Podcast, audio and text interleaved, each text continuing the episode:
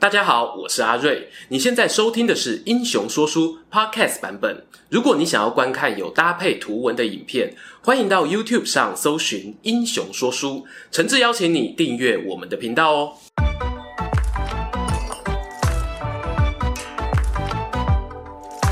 Hello，英雄说书的观众朋友，你们好，我是说书人阿瑞，替大家带来精彩的英雄故事。之前呢，我们做过好几支日本战国豪杰的影片，大概哦都是属于那种打电动你一定会记得的名字。但今天呢，是时候哦深入一点，来聊聊有点冷门又不会太冷门的人物。他是谁呢？他就是啊，从地方基层当起跑点，最后呢却登上大名高位的西国霸主。毛利元就，哎，比较少接触日战的观众呢，别急着走开啊！你可能没听过毛利元就，但你一定听过下面这则故事。传说中呢，毛利元就临终时，把自己的三个儿子叫到病榻前，给他们一支箭哦，叫他们折，一折就断。然后呢，又给了他们三支绑在一起的箭，这次啊就折不断了。于是呢，元就就留下遗训。你们三个啊，要像这把剑，团结奋斗救中国。我说的是毛利元就呢，他出生地哦是在日本战国的中国地方哦，这就是有名的三使之训的故事。哎，听完之后有没有觉得好像哪里怪怪的？这故事似曾相识啊。事实上呢，毛利元就过世前，他的长子毛利隆元呢早就死了。次子呢，吉川元春在外面打仗，根本啊都不在他身边，所以这个故事难道打从一开始就是胡扯瞎掰的吗？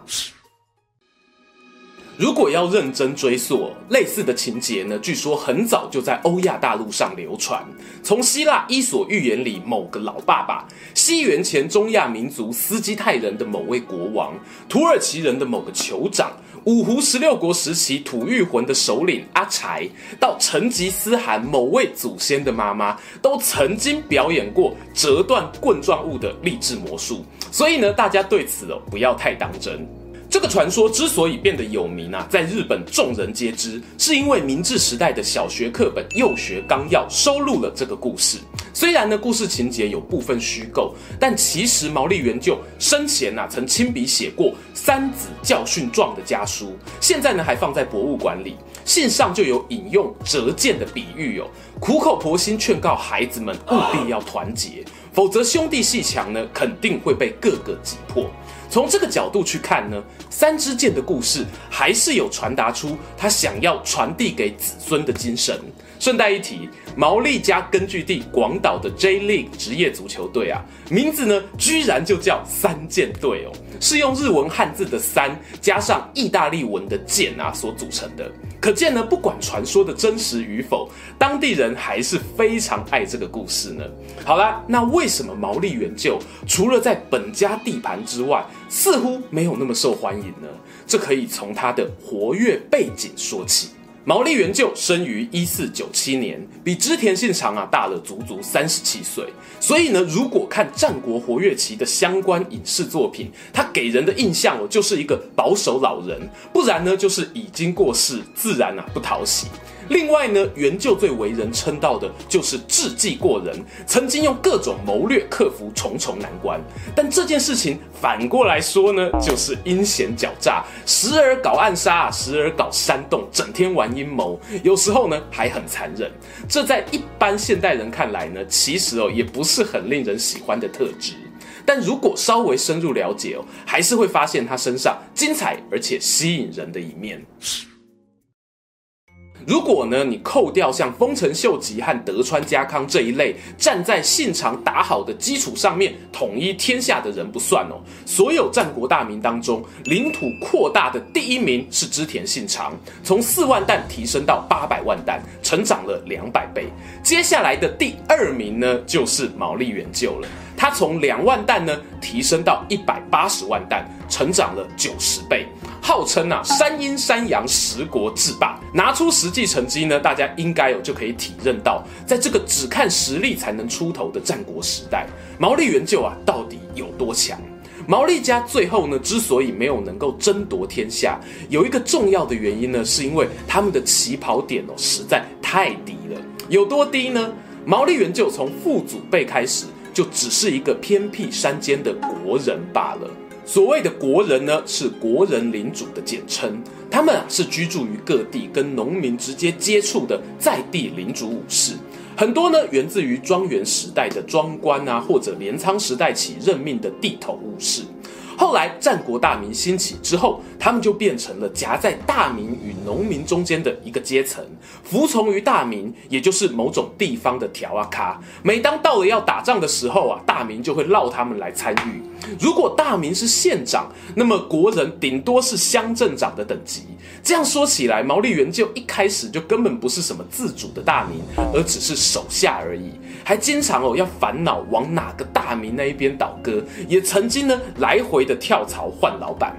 一四九七年呢，毛利元就啊出生于日本的中国地方安艺国，也就是现在的广岛县附近，一个从属于大内的国人领主家庭。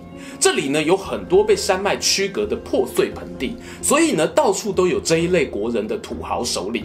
毛利元就小时候啊吃了很多苦头，五岁失去母亲，十岁失去父亲，最后呢连他的居城多治比城啊跟领地都被家臣井上元盛抢走，还因此呢得到了一个乞丐少主的封号，非常的凄惨哦。幸好后来的继母啊，努力照顾他长大，甚至呢放弃了改嫁的机会，他才能顺利成人。因此呢，元就对他一生感恩。几年之后呢，仇人井上元盛突然暴毙，他才有机会把居城抢回来，举行元服仪式，并且分家，取名为多治比元就。不过为了方便称呼哦，后面我还是统一叫他毛利元就。一五一六年，他的兄长毛利新元跟爸爸一样酒精中毒而死。毛利家的家督之位呢，就由哥哥的儿子继承。不过，因为他年龄太小，所以由叔叔元就担任监护人，主持政务。在这个 moment，这里洗干，他们的宿敌武田元繁看到这是个好机会啊，连忙出兵攻打毛利家盟友吉川的城池。元就呢，有情有义哦，率领军队迎敌。这是他的初次上阵，居然呢就靠着奇袭击破了优势兵力的武田方，一战成名。人们啊称呼为西国的统辖兼治义。然而毛利元就尽管善战，先天环境的劣势呢仍然让他困扰。因为啊他的领地呢位处于安艺国山间，刚好夹在大内与尼子的两大势力中间，一直都是处于一个外交紧绷的态势。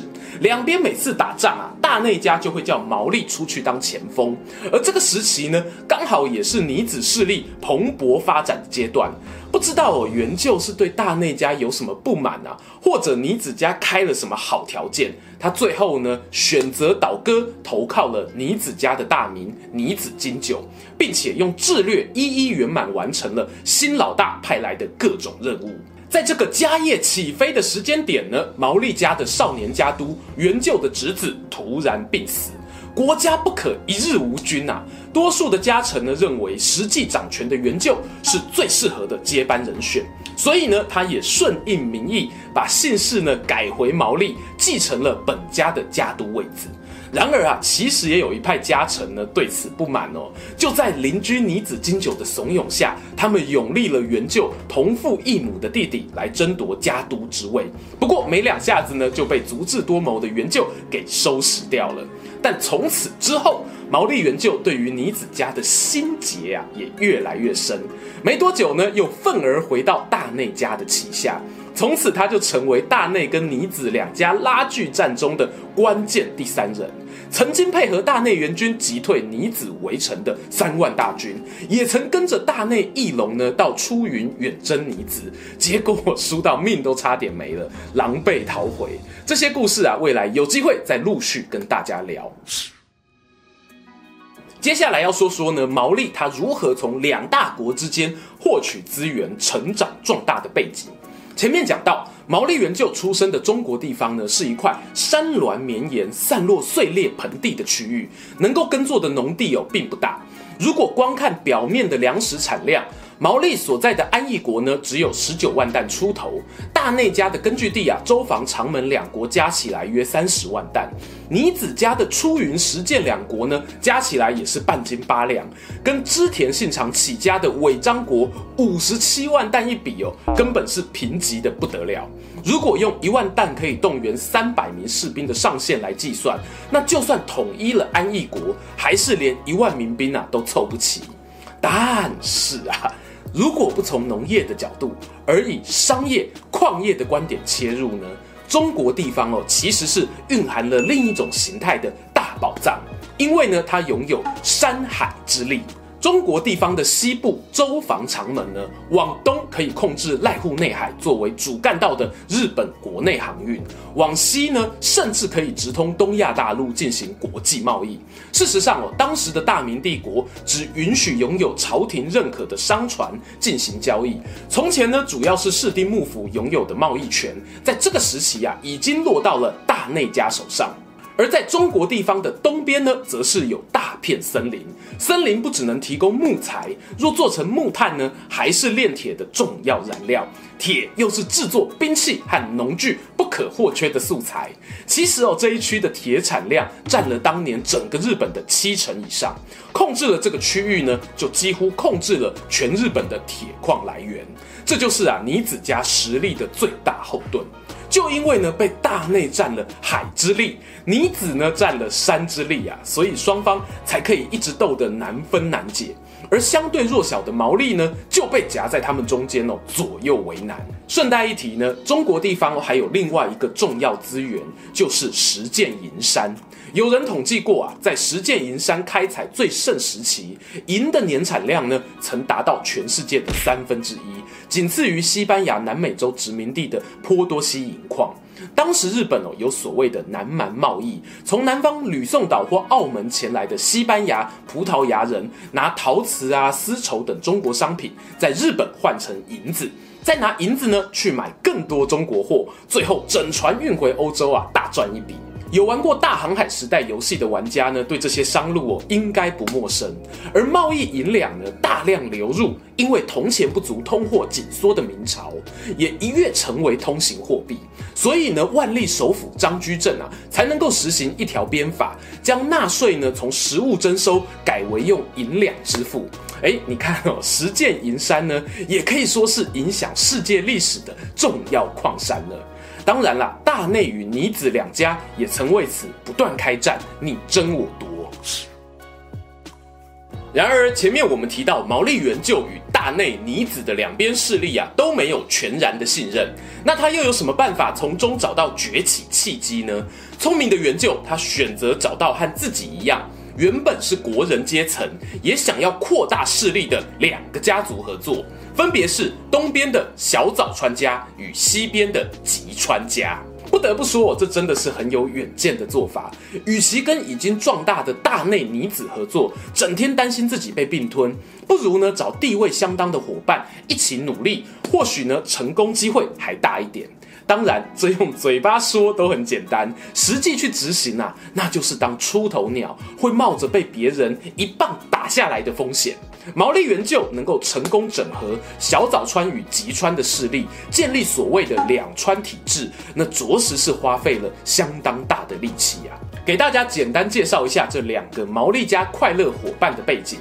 小早川的根据地呢，沼田庄与竹原庄就在海边，所以呢，他们从室町幕府时期就养了船队，还跟战国时期日本最强的海上势力村上水军有密切的姻亲关系。而当时的水军是会对经过的船收过路费的哦。你要说他们是海贼啊，可能也没问题啦。那毛利要如何取得小早川的资源呢？公元一五四四年，他逮到了小早川的分家家主病死。后继无人的机会，想办法呢，把自己十二岁的三儿子龙井送过去当养子继承。六年之后，小早川大房的家主不幸啊，又瞎了眼睛，无法顺利治国。毛利元就就从远端遥控，成功夺权，将自己的儿子小早川龙井送上隔壁邻居家主的宝座，掌握了珍贵的海上资源。后来毛利元就呢，靠着这些强大的水军，才有能力施展各种谋略，在严岛海战中击败大敌陶勤贤，成为家运兴旺的转捩点，也为日后成为一方之霸打下基础。别担心哦，这场战役呢，我之后啊一定会讲到。再来说说吉川家，他们的领地啊是中国地方的铁矿三大产地之一，到今天呢都还可以找到两百多个制铁炉的遗址。在中国的各国人领主中哦，也是数一数二的富裕强大，还曾经呢跟尼子家结成姻亲。毛利呢有样学样啊，也开始跟吉川结亲。他和吉川家的家主元金娶了彼此的妹妹为妻，互叫妹夫的概念哦。后来呢，源就的外甥，也就是吉川元金的儿子吉川新金呢，继承了吉川家的大位。他是一个作战勇猛的领袖，但是政治判断力呢就不太好，又没有阿姑毛利元就的本事啊。好几次呢，在女子家与大内家之间呢，辩解倒戈，摇摆不定。于是。吉川家的家臣就联合请求毛利元就把他的二儿子，也是拥有吉川血统的元春送回娘家继位。继位后的三年，毛利元就就为了杜绝后患，还用计杀了自己的外甥。这个时候啊，是公元一五五零年，和他掌握小早川家呢同一年。就这样，毛利元就虽然立足偏僻山间，但他利用自己的智慧，把势力触手哦深入到资源丰富的地带，打下了足以称雄争霸的基础。这些权谋手段呢，也让他被不少日本商人视为企业并购的先驱。在毛利元就建立两川体制之后的隔年，他的邻居啊大内家发生内乱，由武断派的家臣陶勤贤掌握实权。随后不久呢，就与毛利家打了一场严岛大战，但是败给了兵力较少的毛利元就。这场战争过后呢，让两家势力此消彼长。公元一五五七年呢，大内家的大部分领地势力啊，就落入元就手中。另一方面，尼子家当主尼子晴久呢，在一五六零年暴毙，毛利元就看准了机会，带兵直取尼子家的主城。这一次呢，他采用了长期围城的作战方式，并且哦不接受敌军士兵投降，以消耗城内的粮食。在粮食差不多耗尽之时呢，才突然开放接受降兵。果然呐、啊，尼子阵营呢就出现了大量叛逃者。没多久就宣布开城投降。然而毛利元就迅速扩张领地的手段呢，其实哦有使用了不少阴谋，这也间接导致了之后大内与尼子两家呢有不少残党十分不满，散入各地呢从事一些复兴活动，让元就啊必须额外花费心力去平定。在这努力想要稳定战果的过程中呢，一五七一年啊，毛利元就仍然敌不过天命过世了。死因呢？有人推测是食道癌，享年七十五岁。我们可以看到啊，毛利元就的一生呢，充满了戏剧性。从被山海夹击的小国人出发，用一代人的时间哦，就发展成横跨十国，到独自拥有山海之力的超级大名。而毛利家的基础几乎是他一个人领导打下的。他一生打过的战役，光是有记录的呢，就有两百多场，而且绝大多数呢都是战胜。据他自己说啊，他最大的优点就是谨慎，凡事呢考虑再三，出手前更是会用尽各种谋略，做好战前准备工作。而他的后代呢，也大致遵守了他留下来的三支箭团结教训，还有那个不要争天下的遗言。所以，虽然在时代变动中，毛利家有失去了大量领土，但还是作为诸侯的身份，一直存续了两百多年，直到江户幕府末期，都还是推动明治维新历史进程的两大藩主之一。